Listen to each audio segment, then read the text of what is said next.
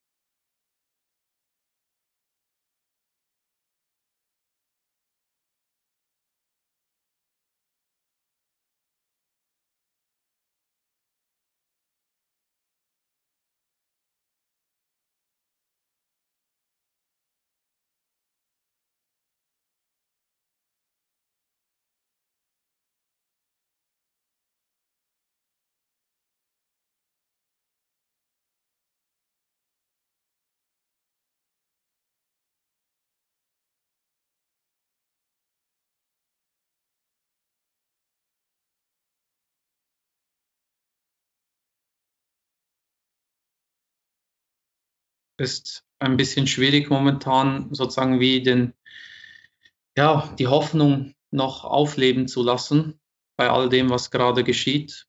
Natürlich, weil man immer wieder auch das Schlechte in der Welt sieht, ähm, gerade mit den Einschränkungen, die noch dazu kommen und der Krise, die momentan vorherrscht, ähm, scheint es wie eine Ohnmacht zu sein. Und diese Ohnmacht, die wurde schon auch von Propheten erlebt. Ihre Geschichten sind ja ein Halt für uns, eine Lehre für uns dass wir daraus lernen können, Kraft und auch Geduld und Hoffnung schöpfen können. Ich habe hier nur exemplarisch zeigen wollen, jetzt mit der Anzahl von Versen, die Bezug nehmen auf die Wurzel äh, Sulm, also zu Ungerechtigkeit, äh, so, lem, mim, also kommt 315 Mal vor und etwa 40 oder so herum sind damit Finsternisse gemeint. Also hier das Wort Finsternis in unserer Übersetzung Sulumat ähm, zeigt hier Finsternis. Das zeigt auch gleich auf, wie die Ungerechtigkeit zu verstehen ist. Es ist die Absenz des Lichts, was von Gott kommt. Dass Gott auch ihr Licht sozusagen wie ja, verkümmern lässt, nicht weil er es wegnimmt, sondern weil wir mit unserem Verhalten unser Licht nicht pflegen. So heißt es auch in anderen Versen, Gott vervollkommne unser Licht. Also es gibt äh, durchaus äh, diese Verbindung hier. Das heißt, über 250 Stellen behandeln im Koran die Ungerechtigkeit. Das zeigt, wie wichtig das Konzept ist in Bezug auf spirituelle und äh, auch gesellschaftliche Entwicklung. Es gibt Ungerechtigkeit, es gibt auch Bittgebete, die ein bisschen negativer sind. Also zum Beispiel hier, darum mehre den Ungerechten nichts außer Irrtum. Das ist dann, wenn zum Beispiel Noah ähm, keine Hoffnung mehr schöpft. Also auch eben Propheten, die auch negativ das genommen haben mit dem Bittgebet und gesagt haben, sie sind ungerecht, vermehre ihnen ihren Untergang sozusagen, also beschleunige das und äh, dass man auch sozusagen frustlos werden kann. Aber auf jeden Fall kommt immer wieder vor, dass Gott wissend ist über die Ungerechten, dass Gott das ungerechte Volk nicht recht leitet. Das sind die Themen, die immer wieder aufkommen. Und auch hier zum Beispiel, das finde ich ganz wichtig, im Vers davor geht es darum, Freundschaften schließen zu dürfen mit denen, die uns nicht bekämpft haben. Also hier geht es wirklich um den Kampf um einen kriegerischen Kampf, eine kriegerische Handlung historisch auch, dass man sich mit denjenigen verbünden kann, die eben einen nicht vertrieben haben aus den Wohnstätten, wie es hier heißt. Und in diesem Vers heißt es dann, Gott unterbindet euch nur, dass er euch mit denjenigen verbündet, die euch in der Lebensordnung bekämpften, euch aus euren Wohnstätten hinaustrieben und eurer Vertreibung Rückhalt gaben. Und wer sich mit ihnen verbündet, solche sind dann die Ungerechten. Das heißt, die Ungerechtigkeit als Prinzip hat eine sehr große Bedeutung für uns, dass wir uns auch Gedanken darüber machen, was bedeutet es, ungerecht zu sein? Was bedeutet es, eben diese Zeichen ähm, nicht zu verstehen, die Gott uns schickt in Bezug auf das Verhältnis zwischen Licht und Finsternis, zwischen Gerechtigkeit und Ungerechtigkeit. Und wir haben ja auch, also schon allein, wenn wir die Medienmitteilungen anschauen, die wir seit letztem Jahr so genommen haben. Also es gibt so viel, wo man sich daran erinnert. Massaker von Srebrenica aus den 90er Jahren, Anschläge in Norwegen 2011, natürlich Jahrestage der Terroranschläge von New York und München Olympiatentat im September jeweils, ähm, sind es jetzt 70er Jahre und äh, 2001. Dann Christchurch, Neuseeland, Terroranschläge von Colombo in Sri Lanka, wo drei Kirchen angegriffen wurden. Dann die Flüchtlingssituation, die miserabel ist momentan. Dann haben wir natürlich noch die Uiguren in China. Und jetzt natürlich sehr, sehr aktuell das, was in Frankreich gerade abgeht und äh, auch in Nizza wieder der Anschlag war. Das zeigt einfach, dass das momentan zu unserer Wirklichkeit gehört, leider.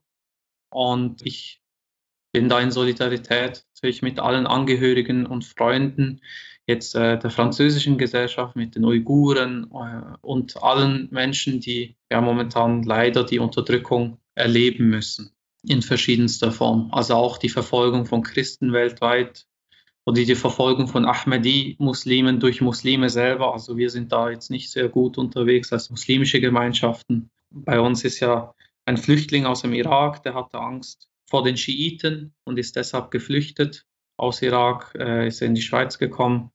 Also das ist hochaktuell immer wieder, leider. Und wir müssen also irgendwie lernen, damit umzugehen und äh, das immer wieder zu thematisieren. Es gibt noch einen weiteren Vers, der hier für mich auch sehr, sehr bedeutsam ist, nämlich Vers 42 aus Sura 14. Und du darfst nicht meinen, dass Gott das, was die Ungerechten tun, unbeachtet lässt. Er stellt sie nur zurück bis zu einem Tag, an dem die Blicke starr werden. Also das ist natürlich der Tag, wo wir bei unseren Schöpfer treten, wo wir Rechenschaft ablegen werden, wo unsere Hände und Beine, Münder und Lippen Zeugnis ablegen werden über das, was wir tun. Und die Frage stellt sich, was kann ich noch mehr tun? Was kann ich eigentlich aus meiner Sicht heraus tun? Dieser Vers zeigt mir auch, absolute Gerechtigkeit wird es auf dieser Erde nicht geben. Das heißt, ich muss mir auch nicht den Druck machen, dass ich alles lösen muss. Also natürlich haben wir eine Verantwortung, wir müssen etwas machen. Wir haben es ja auch gesehen, dass man nicht mit den Ungerechten sozusagen wie im gleichen Boot sitzen darf. Äh, man darf jetzt nicht für Vertreibung und Unterdrückung noch weiter Rückhalt geben, das natürlich nicht. Ähm, aber man ist auch nicht verpflichtet, jegliche Ungerechtigkeit der Welt auszumerzen in dem Sinne. Auch ganz wichtig für mich ist, die Hoffnung nicht zu verlieren. Im Koran steht ganz klar auch, dass nur die irrenden Menschen äh, die Hoffnung auf die Barmherzigkeit Gottes aufgeben. Also das wird so sehr speziell formuliert, also dass es sozusagen nur die Irrenden sind, die die Hoffnung aufgeben. Und damit will Gott uns natürlich auch mitteilen, dass Gott uns immer nahe ist. Also so zum Beispiel in Surah 2, Vers 186. Und wenn dich meine Diener nach mir fragen, so bin ich nah. Antworte auf den Ruf des Rufenden, wenn er mich rief. Sie sollen dann mir antworten und an mich glauben, auf dass sie vernünftig sind. Die beiden Verse, die in Bezug auf die Hoffnung hier nochmal eingehen, Sprich, o meine Diener, die ihr gegen euch selbst Übertretungen begangen habt, gebt die Hoffnung auf die Barmherzigkeit Gottes nicht auf. Gott vergibt die Sünden alle. Er ist ja der, der voller Vergebung und barmherzig ist. Und auch ein weiterer Vers. Nur die Abgeirrten geben die Hoffnung auf die Barmherzigkeit ihres Herrn auf. Was bedeutet es nun, Hoffnung auf die Barmherzigkeit Gottes zu pflegen, was bedeutet es gerade in diesen Zeiten? Ich denke, das, was wir individuell machen können, ist Abschied zu nehmen von der giftigen Rhetorik, die wir momentan haben, überall. Man beobachtet es in allen Schichten, meiner Meinung nach, also auch über alle verschiedenen Themen hinweg. Es ist immer ein, eine giftige Rhetorik von wir und sie. Wir und die anderen. Aber aus dem Koran heraus, das hatte ich ja beim Spirit Day zitiert, wir sind alle aus derselben einen einzigen Seele heraus erschaffen. Surah 4, Vers 1. Gott erschuf uns aus einer einzigen Seele. Es gibt also nur ein Wir, es gibt kein Wir und Sie. Aus der Religion heraus gibt es, also zumindest aus dem Koran heraus, gibt es ein Wir. Wir sind Menschen, wir sind Kinder Adams, wir sind Geschöpfe, wir solidarisieren mit allen Geschöpfen, mit allen Lebewesen. Die schier unverständliche Menge an Leiden, Grausamkeit und Ungerechtigkeit, die wir momentan erleben, stellen für mich eine Aufforderung zur Tat und zur Hilfeleistung dar, nicht zur Verzweiflung oder Wut, damit wir auch das Gebot Gottes erfüllen, Gerechtigkeit zu üben. Dies immer mit dem Hintergrund der Barmherzigkeit Gottes und der Hilfe Gottes, ohne dass wir die Hoffnung auf die Besserung aufgeben. Also wir hoffen auf die Barmherzigkeit Gottes, dass es besser wird.